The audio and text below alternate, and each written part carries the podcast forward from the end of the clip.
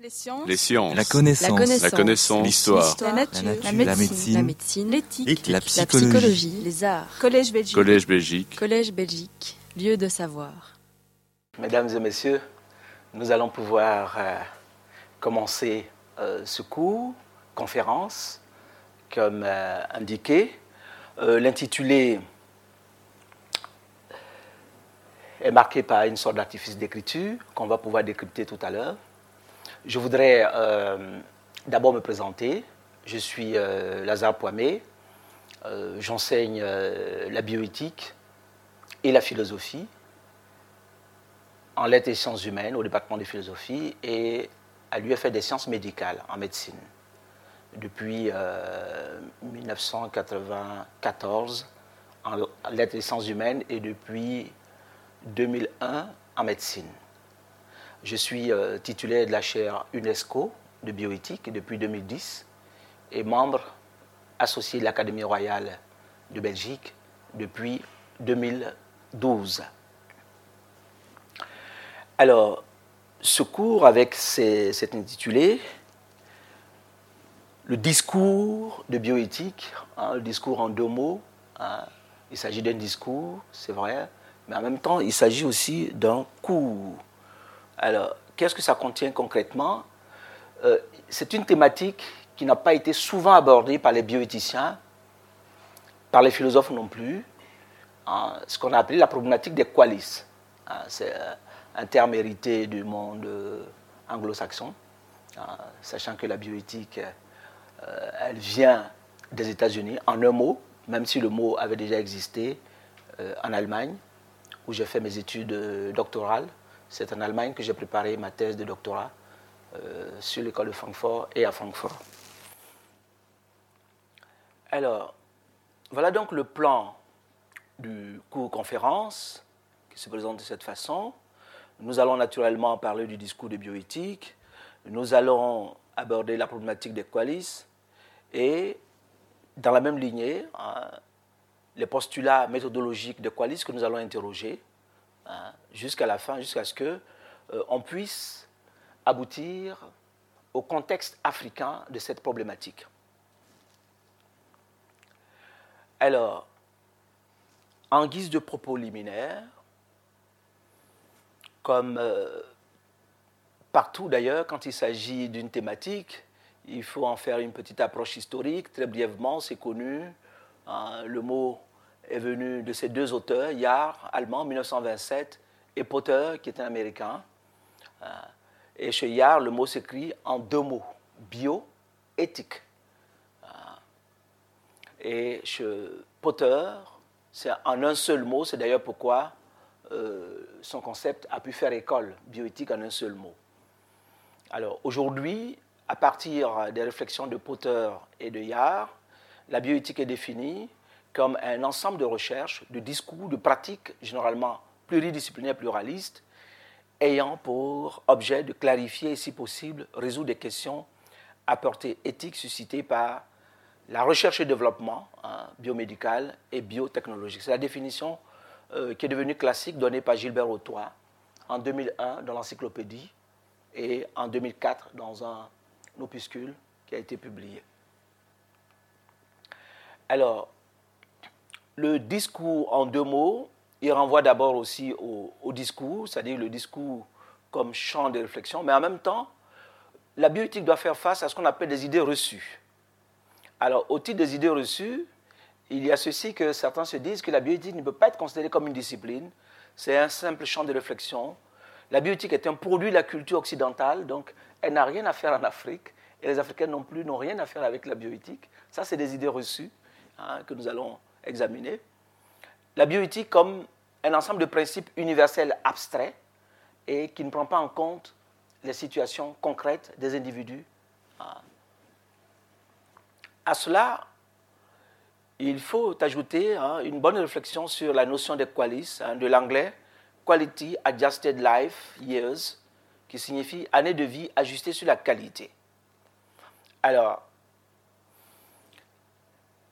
on pourrait poser la question de savoir que viennent faire les qualis en bioéthique. Alors, les qualis sont étroitement liés à la notion de qualité de vie en bioéthique Et c'est un thème assez central qui a suscité beaucoup de passion d'ailleurs, la qualité de vie d'une façon générale, par rapport au débat sur l'acharnement thérapeutique. Alors, on verra plus loin les partisans de la sacralité de la vie, le débat qui a eu lieu aux États-Unis entre euh, ceux qui qu'on a qualifiés des pro-choice, pro-life. Hein, on va le voir rapidement ici. Alors, on n'y est pas encore là, mais on va y arriver. Alors, avant d'y arriver, il est quand même important que nous puissions lever un point de voile sur les objectifs hein, de ce cours conférence. Voilà donc euh, comme premier objectif, relancer le débat sur l'enseignement systématique de la bioéthique à partir de ce qu'on appelle la practice philosophie, c'est l'autre nom de l'éthique en Allemagne, et du problème paradigmatique de la qualité de vie. ça, c'est l'un des objectifs de cette conférence. Et puis, il faut également questionner les fondements méthodologiques de la notion de qualisme, qui est quand même au cœur de la bioéthique, la notion de qualité de vie, hein, qui n'a pas été suffisamment interrogée, hein, comme je l'ai dit dans mes propos liminaires. Et enfin, appréhender l'Afrique comme lieu de co-construction de valeurs à visée universalisatrice en engageant les échelles de valeurs dans un jeu dialectique où l'universel se particularise et le particulier s'universalise. On voit qu'il y a un véritable jeu dialectique. Alors, le discours de bioéthique, il faut déjà euh, clarifier hein, les champs le champ du discours et le champ du cours. Alors, je suis parti un peu du discours de la méthode de Descartes. Alors, à l'époque, on interrogeait Descartes en disant, mais pourquoi vous n'écrivez pas traité de la méthode? Parce qu'à l'époque, la plupart des ouvrages s'intitulaient comme ça, traité de ceci, traité de la méthode. Il dit, non, moi j'ai écrit discours parce que je n'ai pas dessein d'enseigner je veux tout juste en parler, mais pas pour enseigner. Donc il y a eu cette humilité scientifique, hein, mais en même temps qui a permis de circonscrire un peu son champ. Alors, nous sommes donc partis de là en disant, il y a deux dimensions, il faut distinguer le discours sur la bioéthique, qu'on retrouve partout, même dans les écrits journalistiques, hein. Et puis, il y a le cours de bioéthique qui, lui, ne va pas se contenter de simples discours sur la bioéthique, mais qui doit aborder de façon pédagogique et scientifique les problèmes paradigmatiques de la bioéthique. Voilà la différence entre le simple discours et le cours de bioéthique. Alors, la bioéthique et ses évolutions, hein, euh, il y a des thèmes qui étaient d'abord au fondement de la bioéthique. Après, il y a eu des élargissements, comme on le verra aussi au niveau des principes, où on est parti de quatre cinq principes. Et avec l'UNESCO, au cours de ces 15 dernières années, il y a eu élargissement des principes.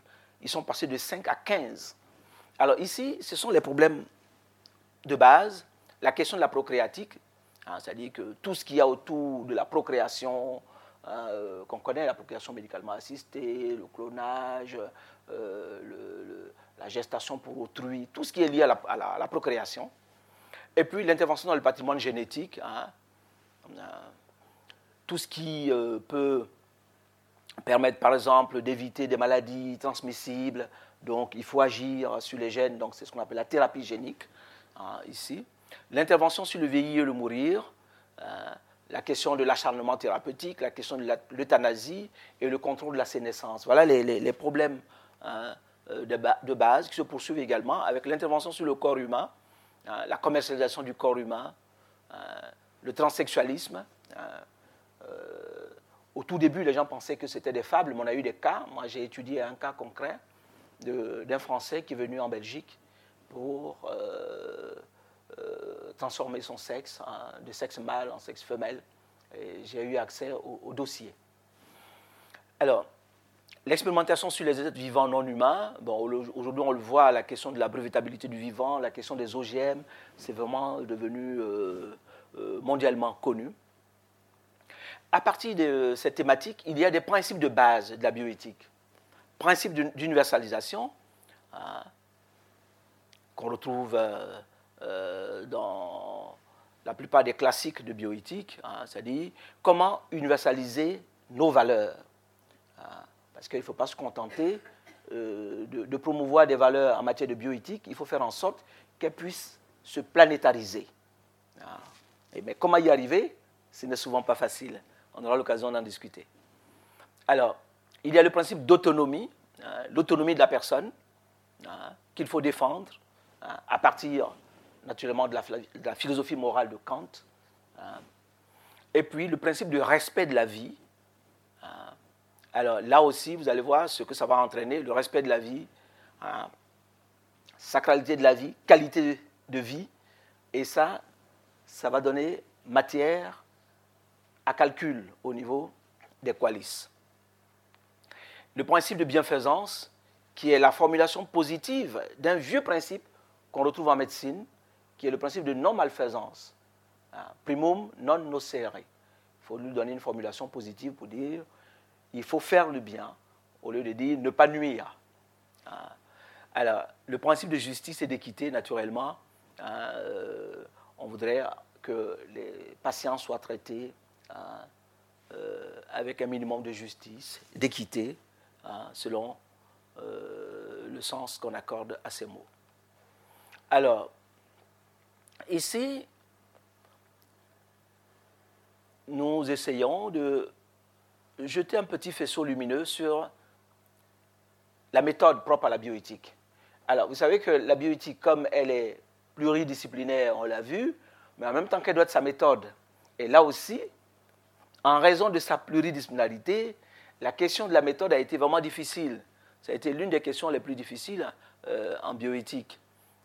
Alors, elle a donc été obligée, euh, comme on, le voit ici, hein, quand l'approche est pluridisciplinaire, transdisciplinaire même aujourd'hui, alors la méthode, doit être globalisante, systématique, hein, pour ne pas dire systémique.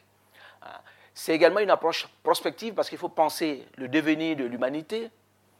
Et l'approche procédurale, qui, elle, est encore un peu discutée parce que euh, sur le procéduralisme, euh, il y a encore une euh, controverse, hein, selon qu'on est Habermasien ou qu'on est euh, dans la perspective de Engelhardt. Mais ici, ce qu'il faut retenir, c'est qu'il faut trouver des ressources mentales qui doivent permettre, dans l'argumentation morale, de faire un peu l'époquet, de mettre en parenthèse ses propres préjugés, ces perspectives égocentriques, et puis discuter hein, sans passion, sans parti pris initial. Hein, c'est cela l'approche procédurale, discuter avec l'autre pour que nous puissions trouver une entente. C'est un peu euh, un des points forts du débat bioéthicien euh, par rapport à la question de l'Afrique. On va y arriver euh, lorsqu'on se dit est-ce que c'est l'approche procédurale? Est-ce que ce n'est pas l'approche, c'est pas la narrativité qu'il faut privilégier? Parce que le procéduralisme euh, implique une certaine culture hein, euh, qui n'est pas nécessairement ancrée dans les esprits en Afrique. Alors ici, vous voyez, nous allons maintenant approcher la question des qualis. Internalisation, mondialisation de la bioéthique avec l'UNESCO. Alors, d'abord, avant d'y arriver, le couplage avec les droits de l'homme, hein, c'est surtout avec l'UNESCO que ce couplage s'est véritablement renforcé hein, à travers la publication d'un document important qu'on a appelé la Déclaration universelle sur la bioéthique et les droits de l'homme. Alors, de la règle au principe. Alors, ce qu'il faut remarquer déjà dans, ce, dans cette déclaration de l'UNESCO, c'est que euh, le consentement était une règle qui découlait de l'autonomie. Mais avec l'UNESCO, l'UNESCO a estimé qu'il faut ériger, élever le consentement en principe, presque à la même hauteur que euh, l'autonomie en tant que telle. Alors, de nouveaux principes ont été formulés, hein, hein, justifiant ainsi le passage de 5 à 15 principes hein, de bioéthique, qu'on ne pourra pas vous énumérer, mais on va énumérer quelques-uns qui sont donc rattachés à la question de, des qualis. Alors, comme le recommande l'encyclopédie, pour chaque euh, petite thématique, il faut prévoir une bibliographie. Hein, voilà, parce que euh, dans certains types d'enseignements, la bibliographie est placée tout à fait à la fin pour l'ensemble des chapitres du cours. Là, pour chaque chapitre, il y a une bibliographie qu'on prévoit de façon à pouvoir canaliser un peu les recherches. Alors maintenant, ici, aux origines de Qualis, on rappelle que la préoccupation liée au Qualis découle de la problématique bioéthique du principe de respect de la vie hein, et de sa confrontation avec la qualité de vie. Il y a eu donc deux courants, ce qu'on appelle le courant vitaliste, qui lui défend la sacralité de la vie, hein, et puis le courant qu'on peut qualifier d'humaniste, qui lui euh, estime que ce n'est pas la vie en elle-même qu'il faut défendre, il faut plutôt s'attacher à sa qualité. Hein, vous voyez ces deux euh, positions. Alors, avec les vitalistes, un problème fondamental de la bioéthique, c'est-à-dire que la question de l'acharnement thérapeutique, hein, est du coup auto-justifiée. Hein. c'est-à-dire que pour ceux qui veulent défendre l'acharnement thérapeutique, le vitalisme leur ouvre grandement la porte pour dire que la vie doit être défendue à tout prix, quelle qu'elle soit. Alors, ici, on se rend compte que pour la vie humaine, hein, qui, au-delà de ce qu'on appelle la vie métabolique, contient autre chose qu'on peut appeler raison de vivre, il faut toujours privilégier au moins cette dialectique, au lieu de rester rivé sur un des pans. Hein. Alors, se pose la question de la vie authentiquement humaine. Qu'est-ce qu'une vie authentiquement humaine? Est-ce la vie biologique tout court? Ce n'est pas possible. La vie authentiquement humaine a quelque chose de plus que la vie biologique. Alors, à partir donc de ces deux points, la vie métabolique et les raisons de vivre, il y a donc les arguments, hein, comme euh, euh, je l'ai dit dans mes propos liminaires, euh, par rapport au débat qui a, qui a, eu lieu aux États-Unis, ceux qu'on a appelés les pro-life, hein, qui défendent la vie à tout prix, donc qui proscrivent l'avortement, quelles que soient les raisons. Hein, ils refusent l'avortement. Hein, on ne peut pas euh, supprimer une vie, quel que soit le motif. leur position, qu'on appelle pro-life. Et les pro-choice estiment qu'il faut laisser à la femme le choix, le choix de supprimer une vie lorsque ça lui pose des problèmes.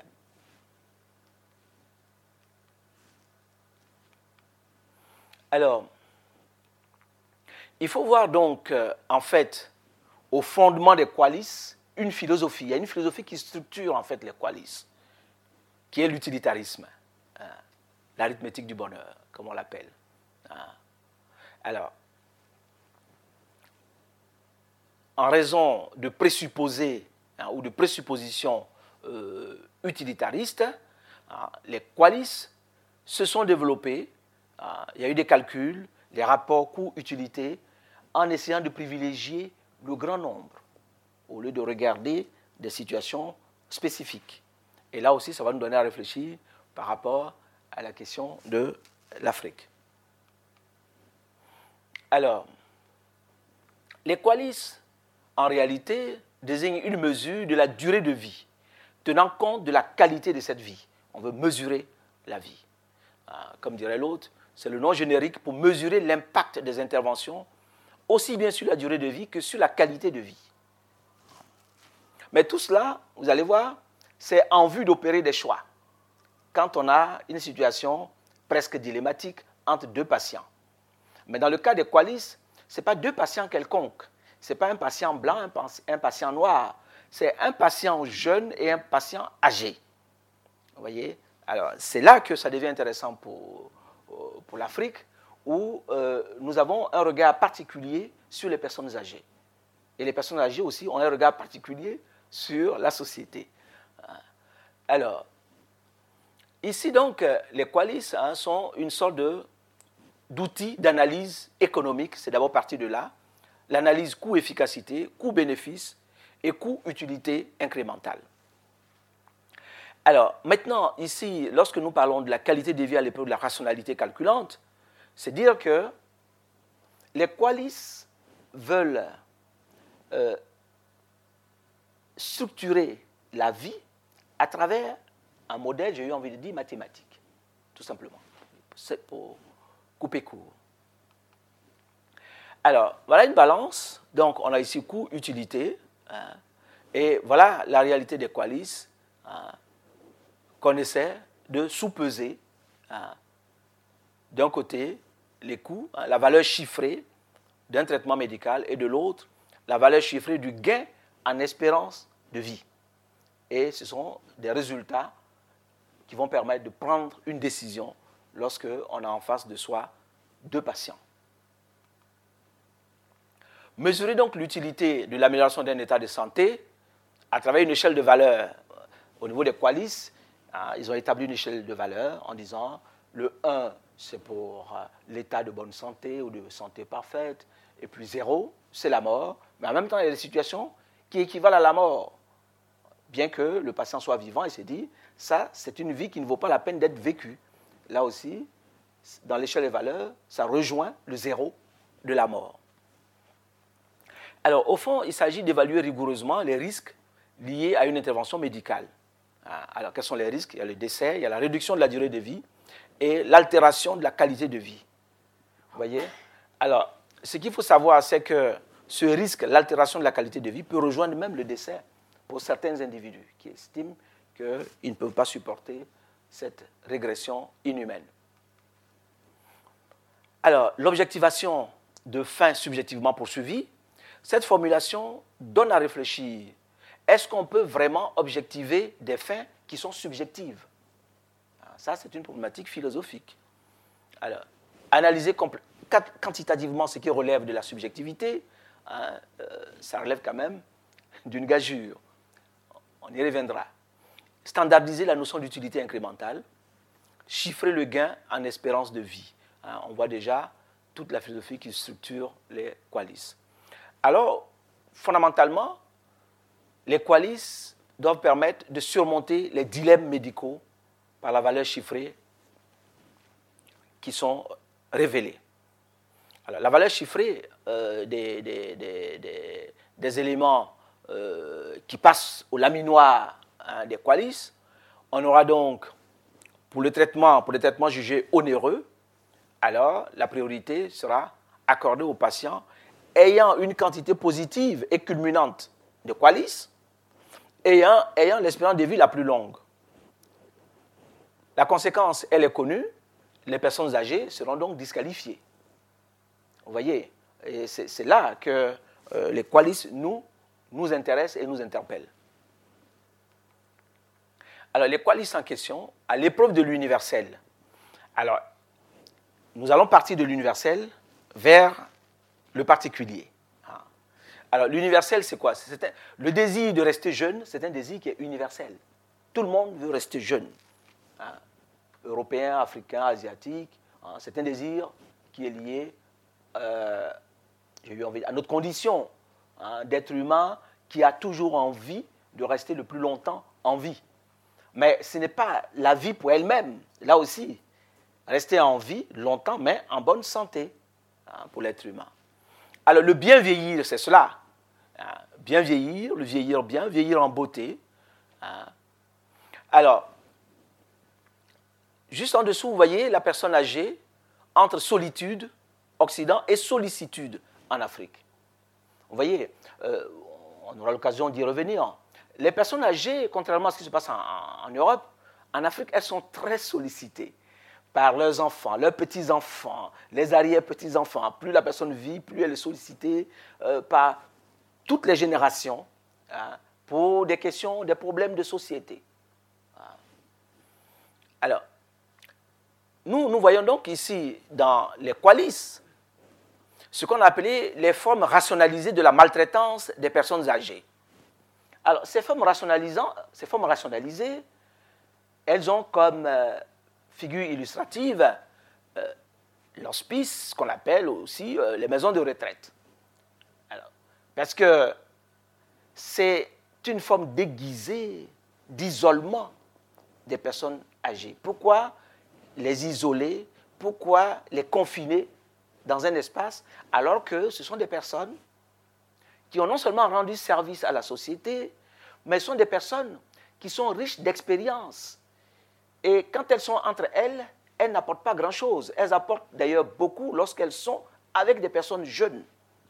C'est pourquoi on estime que, à la longue, il faut finir par fermer ces maisons de retraite et faire en sorte que ces personnes âgées puissent être placées dans des situations de partage mondial de leur expérience, c'est-à-dire faire voyager autant que faire possible les personnes âgées pour qu'elles partagent leurs expériences à travers le monde. Alors,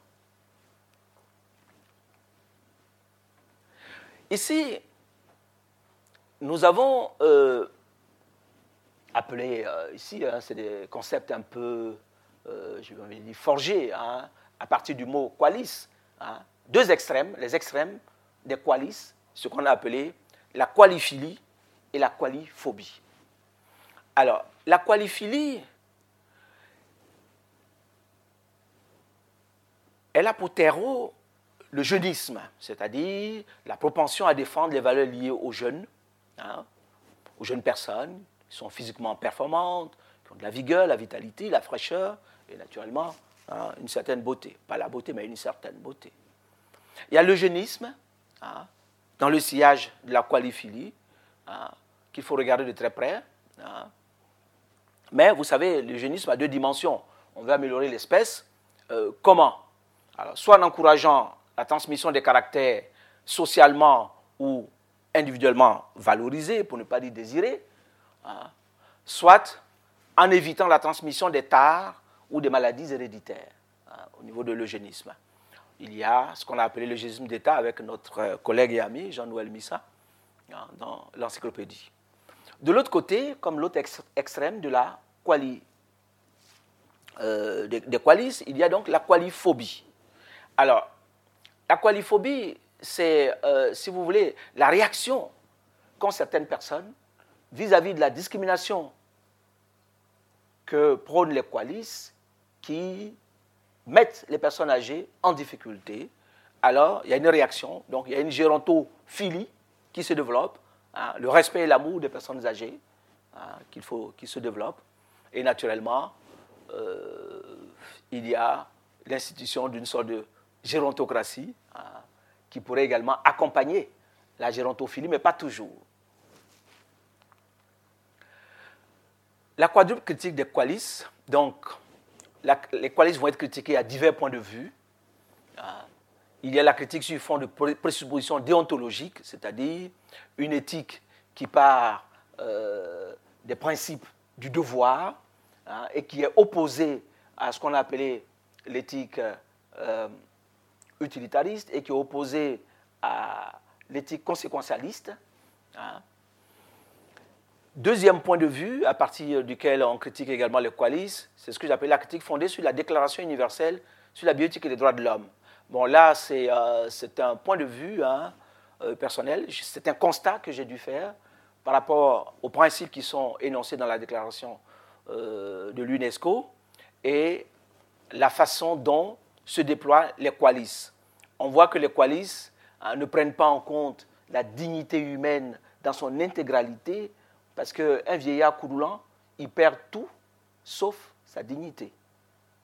Alors, la vulnérabilité humaine, les qualis ne tiennent pas compte de la vulnérabilité humaine parce que les qualis ont tendance à favoriser ceux qui sont déjà favorisés.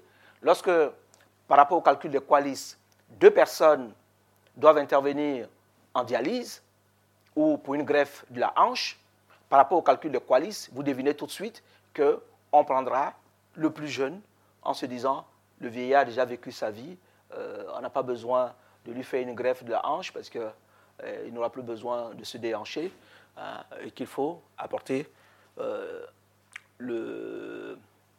Il faut privilégier le jeune. Alors le principe d'égalité, naturellement, il est là, puisque euh, en matière de qualis, quand on dit que le, vieux a déjà vécu sa vie et qu'il faut donc privilégier le jeune, ce n'est plus un principe d'égalité, c'est un principe d'égalisation. C'est-à-dire il faut que le jeune fasse ce même parcours, qu'ils aient le même niveau de vie, enfin le même parcours, le même cheminement, le même âge. Donc l'autre doit le rattraper. Et comme l'autre est déjà en avance, il a déjà vécu, alors on laissera la place au jeune hein, qui, lui, n'a pas encore vécu. Vous voyez, ça, ce n'est pas un principe d'égalité, c'est un principe d'égalisation. Donc, qui contraste avec le principe d'égalité promu par l'UNESCO. La non-discrimination, naturellement, euh, les coalistes font une discrimination négative d'ailleurs, parce qu'une discrimination en elle-même aujourd'hui, on sait qu'il y a ce qu'on appelle les discriminations positives qu'on aurait pu faire en faveur des vieux. Alors j'utilise le mot vieux, mais on aura l'occasion d'y arriver. En Afrique, quand on dit le vieux, ce n'est pas péjoratif. Alors, il y a donc la diversité culturelle dont ne tiennent pas compte les coalistes, hein, alors que c'est bien énoncé dans la Déclaration universelle sur la bioéthique et les droits de l'homme de l'UNESCO. Alors, maintenant, il y a le quatrième point de vue de la critique, hein, ce que j'appelle la critique inspirée du simple bon sens. Hein, l'égalité recherchée par les coalistes, c'est une égalisation. le vieux a déjà bien vécu, place aux jeunes, Hein, pour la dialyse dont je vous parlais. Qu'en est-il de la critique adossée au contexte africain? Maintenant, on va aller au contexte africain. Alors, petite bibliographie, comme je l'ai dit, pour cette séquence, et nous allons passer maintenant au contexte africain. Les coalitions en contexte africain. Alors, l'intitulé que vous voyez là, requalification du disqualifié. Alors, qu'est-ce qui était disqualifié? C'était euh, la vieillesse qui était disqualifiée, le vieux qui est disqualifié, la personne âgée. Alors ici, nous parlons de la noblesse de la vieillesse disqualifiée, donc elle retrouve cette idée de noblesse. On voit ici euh, qu'on doit revoir la posture et la fonction des personnes âgées en Afrique, parce qu'elles sont généralement dans de bonnes postures, contrairement aux euh, prémices des coalices. Alors, les champs sémantiques des notions et expressions, hein, le vieux, la vieille, l'ancien, euh, tout ça, ce sont des termes pour désigner les personnes âgées, mais en même temps, ce sont des termes qui sont affectueux, qui sont euh, affectés d'un coefficient de, j'ai eu envie de de positivité. Ce sont des termes laudatifs en Afrique. Quand on dit c'est un vieux, hein, c'est un vieux, j'ai un, ami français que je, connais depuis 1987 qui a de, il est maintenant, il est grand-père, arrière-grand-père maintenant. Hein, c'est de la famille de Angoulevent, si vous avez entendu parler d'Angoulevent. Il a de grands-fils qui sont médecins en France. Et lui, je l'appelle vieux frère. Vous voyez, euh, vieux frère. Alors, quand euh, je suis avec d'autres Français, quand j'ai dit vieux frère, les gens se disent, mais pourquoi vous l'appelez vieux frère? Hein, En Afrique, c'est vraiment affectueux de dire, c'est le vieux. Hein, le vieux. La vieille, c'est la vieille, c'est l'ancien. on est très fier d'être ancien d'être vieux. Hein. Parce que la vieillesse, le grand âge, est lié à la sagesse. Quand vous êtes vieux en Afrique, il va de soi que vous puissiez rejoindre ce qu'on a appelé le comité des sages. Hein. En Europe, on voit de plus en plus cette expression, comité des sages. Alors, pourquoi la vieillesse est pleine de noblesse? Parce que la vieillesse est un acheminement vers l'ancestralité. Mais en Afrique, l'ancestralité est liée à des valeurs qui sont éthiques. Ne devient pas ancêtre qui veut, devient ancêtre qui a vécu comme un modèle psychologique pour les autres. C'est celui-là qui devient ancêtre. Vous voyez, c'est pourquoi plus on vieillit, plus on se dit euh, on s'achemine vers l'ancestralité, mais ça suppose que nous avons eu une vie exemplaire, une vie enviable. Alors, voilà donc la posture de la personne âgée en Afrique, le grand âge, avec ce petit artifice d'écriture, le grand sage. Hein, hein. et vous voyez que ce grand sage, il a en même temps des connaissances dans tous ces domaines, vous voyez, au niveau politique, au niveau euh, de l'occultisme, au niveau euh, économique, au niveau de la technique, de la culture, au niveau de l'éthique. Vous voyez, ce sont toutes ces entités que brassent le grand sage en Afrique. Alors, l'Afrique a quand même aussi une dimension qu'il ne faut pas ignorer. Hein. C'est la grande vulnérabilité. La grande vulnérabilité. Ce n'est pas la vulnérabilité de, l'homme du grand âge seulement, du vieillard, vulnérabilité physique, mais il y a la vulnérabilité du champ social dans ses différentes composantes. Vous voyez, les structures politiques, elles sont vulnérables, l'économie est vulnérable, la culture elle-même, elle est vulnérable. On vous dira tout à l'heure pourquoi. La culture elle-même est rentrée dans une sorte de tourmente avec le progrès technique. Il y a euh, le système éducatif qui est vulnérable et le système de santé, lui également. donc on est en situation de vulnérabilité généralisée. Hein, c'est ça, le contexte de vulnérabilité généralisée en Afrique. Alors, ce contexte, voilà un élément qui fragilise euh, l'Afrique, hein, les technologies. Alors, c'est un choc, mais qui est parfois aussi ressenti comme quelque chose de chic. Chic-choc technologique. Alors, il y a la fracture numérique hein, que nous vivons frontalement en Afrique. Hein. il y a le problème du choix des technologies. On se rend compte que l'Afrique ne choisit pas son développement technologique, ça lui est imposé. Et il y a ce qu'on appelle la prolifération quasiment anarchique du technocosme. Le technocosme a pour illustration euh, la ville, la ville. Mais quand vous voyez comment les villes se construisent, se bâtissent en Afrique, c'est vraiment anarchique. C'est anarchique. Alors, la faiblesse de la culture technique, il n'y en a presque pas. La culture technique, véritablement, c'est-à-dire que euh, la connaissance de l'objet technique, la connaissance de la philosophie qui se niche derrière l'objet technique et la culture de la maintenance, ça fait défaut en Afrique.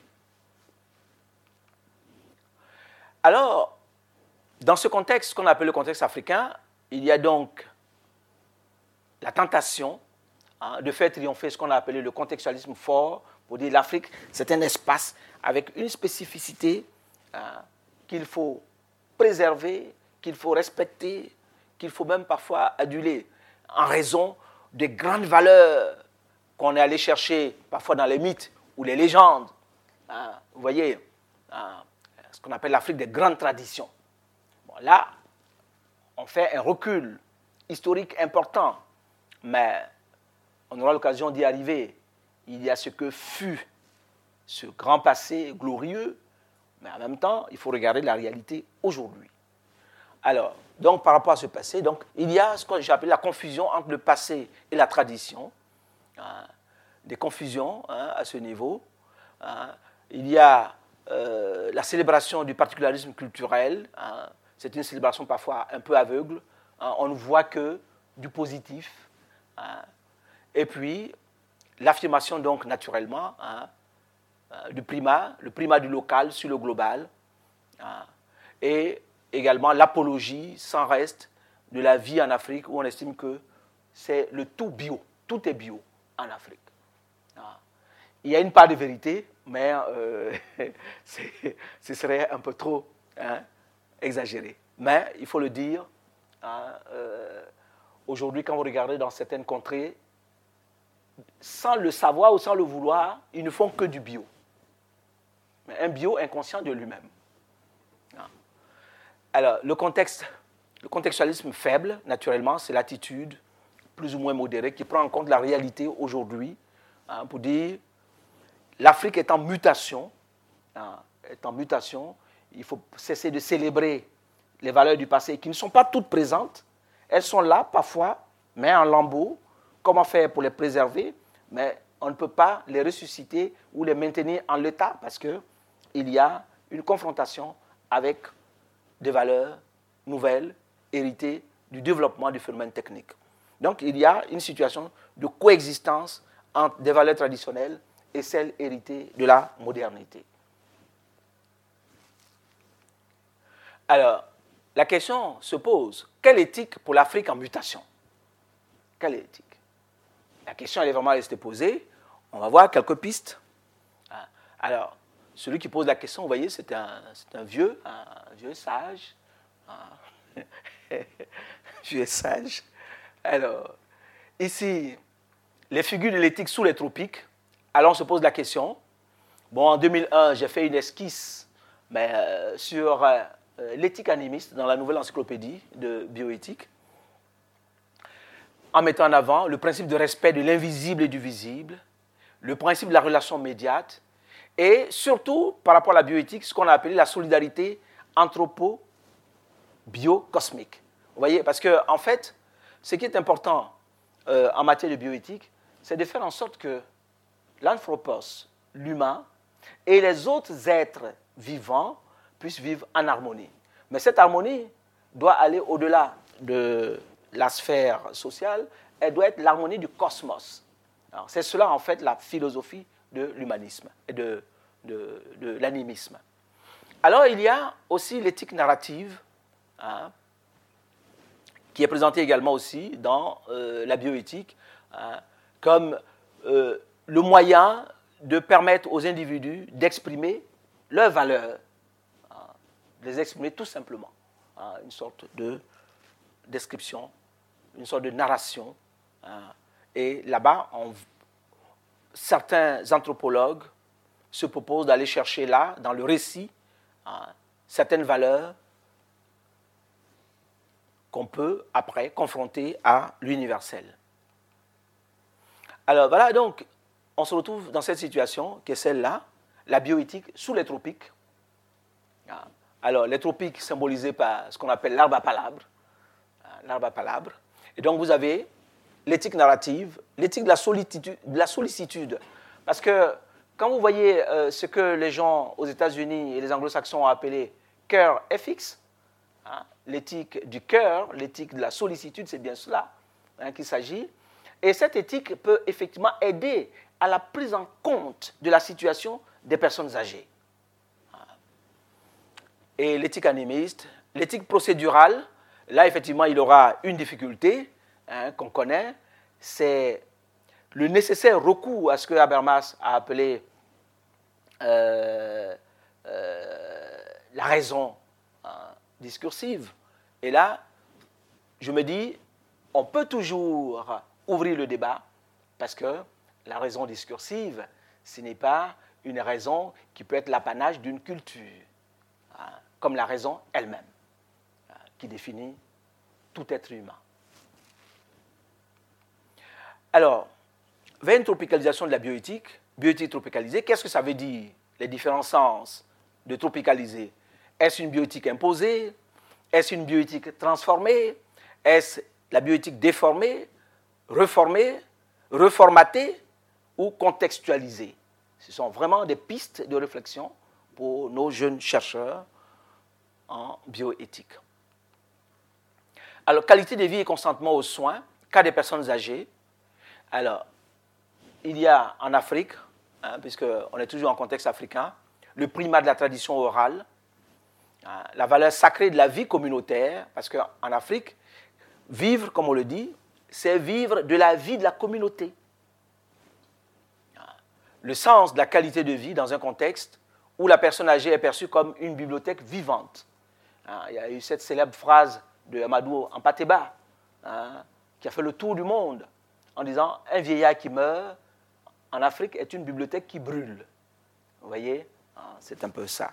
Alors, nous, nous disons, dans le cadre de la problématique des qualis, si on a le choix entre prendre un patient pour une dialyse, l'un qui représente une bibliothèque, la personne âgée, et la personne jeune, naturellement, qu'est-ce qu'elle va représenter? Ce sera le livre, pas la bibliothèque.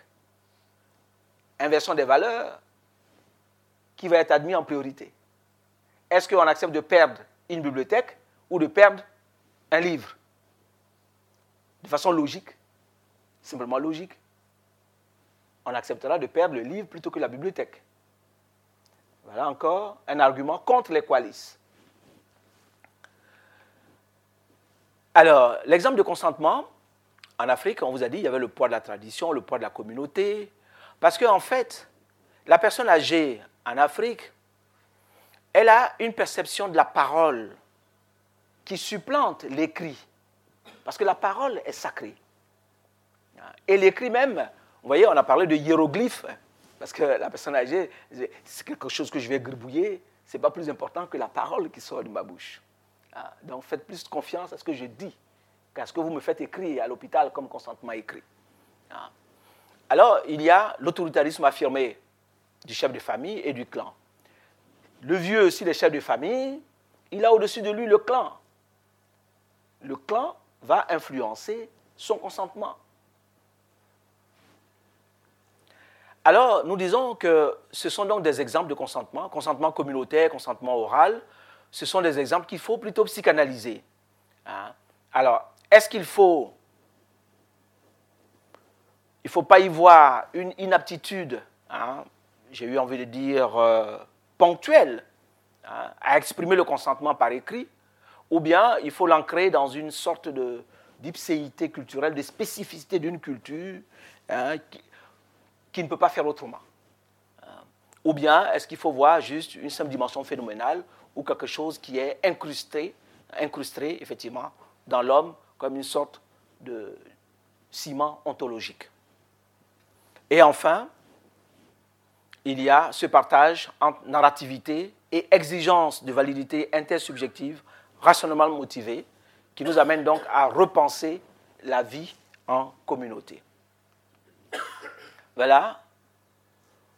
Pour finir, il s'agit donc de promouvoir l'universel concret, pragmatique, hein, et promouvoir également une bioéthique éminemment globale, hein, qui englobe, par effet de sursomption, le local comme focal, hein, comme point focal du contextuel. vous voyez Et puis, enfin, ça, c'est une euh, pensée à laquelle je suis euh, viscéralement attaché. Je pense que l'avenir des coalitions en Afrique sera fonction du traitement réservé à la fois aux générations futures, ça c'est ce qu'on dit en bioéthique, mais moi j'insiste sur ce que j'appelle le futur des générations présentes. Les générations présentes, leur futur, c'est la vieillesse. Et il faut penser la vieillesse. Il faut penser la vieillesse. Et penser la vieillesse, c'est penser l'avenir des personnes présentes, mais c'est en même temps préserver un certain nombre de valeurs que des personnes jeunes auront accumulées jusqu'à un certain âge en devenant personnes âgées. Voilà, euh, j'ai eu envie de dire, euh, le substrat de notre euh, cheminement et je pense que nous allons pouvoir échanger et approfondir certains points de cette conférence. Je vous remercie.